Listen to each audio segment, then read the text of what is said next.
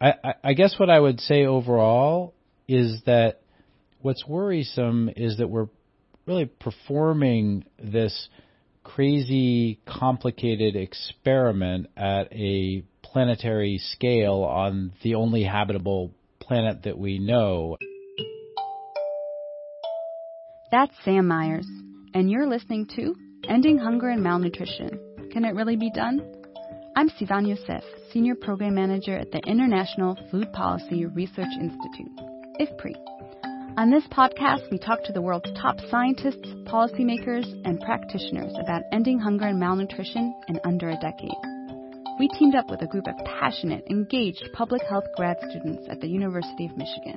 Each episode, one of the students will conduct an interview for us.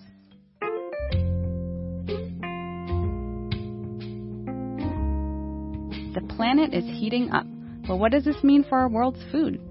Erika Shaver talks to Sam Myers, Senior Research Scientist at the Harvard School of Public Health and Director of the Planetary Health Alliance. Dr. Myers shares his research on the scary consequences of rising levels of carbon dioxide on nutrients in our most important crops like corn, wheat, and soy. It was done in these essentially open field experiments. And so what's cool about them is that you can grow two identical cultivars of the same crop, and the crops inside this ring of carbon dioxide emitting jets are experiencing elevated CO2 at a very particular prescribed level that you can maintain. So in our case, it was 550 parts per million, which is essentially where the world's expected to be in about 40 or 50 years.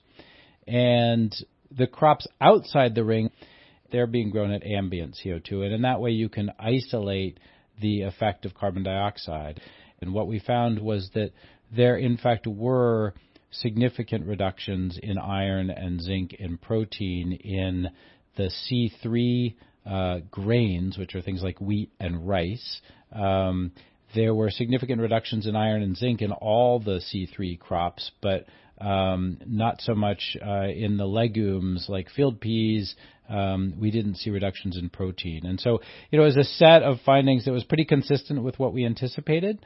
Um, and then you know, the next the next big question is sort of so what? Like, does that matter in terms of human health and nutrition? And so that's been the series of papers we we started to work on since then. So, in your 2015 Lancet article, you describe your findings as an issue of, quote, social justice, unquote. Uh, you state that wealthier people are associated with higher CO2 emissions, uh, which are putting the poor in harm's way. Can you tell us a little bit more about how you arrived at this conclusion? Sure. I mean, you know, everything in planetary health has that sort of strain running through it of social justice. Um, fundamentally, what we're seeing is that uh, the consumption patterns of the wealthier people in the world, and um, not just the wealthy countries, but the wealthy people in poor countries as well, are driving a set of environmental changes whose uh, victims tend to be the poor around the world. And we were really struck in the case of that 2015 zinc paper. In fact, I've I've wanted to write a follow-on paper that just did this analysis in a very focused way. But if you think about the premise of that paper, what we're saying is that going from 400 parts per million CO2 to 550 parts per million is going to push roughly 200 million people into new risk of zinc deficiency and exacerbate the existing deficiency in around a billion people. When you think about where that carbon dioxide is going to come from to get from 400 to 550, the people, the individuals who are going to be responsible for those CO2 emissions are almost a mirror image of the people who are going to be vulnerable to those emissions and pushed into zinc deficiency. And so it's it's the wealthy in North America and Europe and China and India and you know Mexico and around the world who are emitting most of that carbon dioxide and it's the poor whose carbon footprints tend to be very very small who are going to be pushed into deficiency.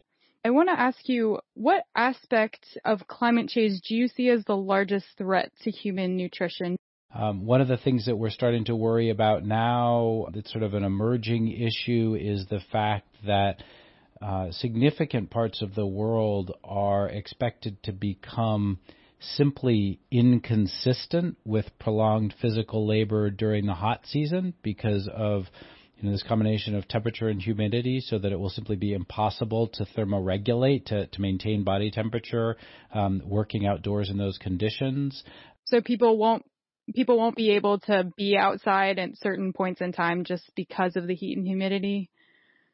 Exactly, and they won't be able to conduct uh, agricultural labor for you know more than than a, a, short period without overheating in a way that's actually dangerous to their to their health. Um, we worry about loss of arable land from sea level rise. We worry about more extreme uh, events. So there's a, a, host of biophysical changes, um, some of which we can anticipate fairly well and understand very well many of which we don't understand well and can't anticipate well. Um, and within that sort of complicated nest of changing biophysical conditions, the effect of carbon dioxide on nutrient um, content is, you know, one of many impacts. It's one that we've been able to quantify fairly rigorously because in, in many ways it's the simplest. It's a direct relationship of CO2 on crop nutrients. And the papers we've written over the last year and a half suggest that we're likely to see up to 200 million people pushed into new risk of zinc deficiency um, and protein deficiency just as a result of this carbon dioxide effect. Do you see good solutions to this problem that are realistic and sustainable? There are a host of interventions at lots of different scales, from individual behavior change to um, scientific research to um, infrastructure projects like impounding water. I mean, as, as um, we make big changes in the hydrological cycle, um, it may be that if we could actually store water more effectively, then things like earlier seasonal runoff of the snowpack and the disconnection between that water and the timing of agriculture could be solved by impounding that water and, and letting it out slowly during the growing season. So there are a whole host of things that we could be doing. The problem is that it's not that clear that we're doing those at the pace that we probably need to be in order to um, really address the challenges that we're facing. I know you just mentioned that there's things that uh, you can do at the individual level. Could you uh, maybe talk about that a little bit for our listeners who might be interested in doing something on the individual level? Well, I mean, so this is always the challenge with climate change at, at one level because the size of the problem and the individual footprint are so mismatched. And so, um, you're not as an individual going to solve this problem clearly. And so the first thing I like to say before suggesting any individual behaviors is that when individuals band together and take collective action, they're a whole lot more powerful. And I do think that this is one of those problems that requires a movement. It requires an activated constituency, um, and it requires people coming together. So a series of people making decisions about becoming vegetarian isn't probably going to get us as far as we need to go, whereas a series of people really coming together as a social movement and demanding fundamental change from uh, their politicians and from the food production system itself um, is probably going to be more powerful. I, I, I guess what I would say overall is that what's worrisome is that we're really performing this crazy, complicated experiment at a planetary scale on the only habitable planet that we know. And so if you fundamentally transform the biophysical conditions that underpin just about every aspect of our global food production system, including not just agriculture, but animal husbandry and fisheries, um, you're going to experience a lot of surprises. And our CO2 work is one of those kinds of surprises that would have been really hard to anticipate. But it may be that the things that we're not worrying about right now are even more important than the things that we are starting to focus on.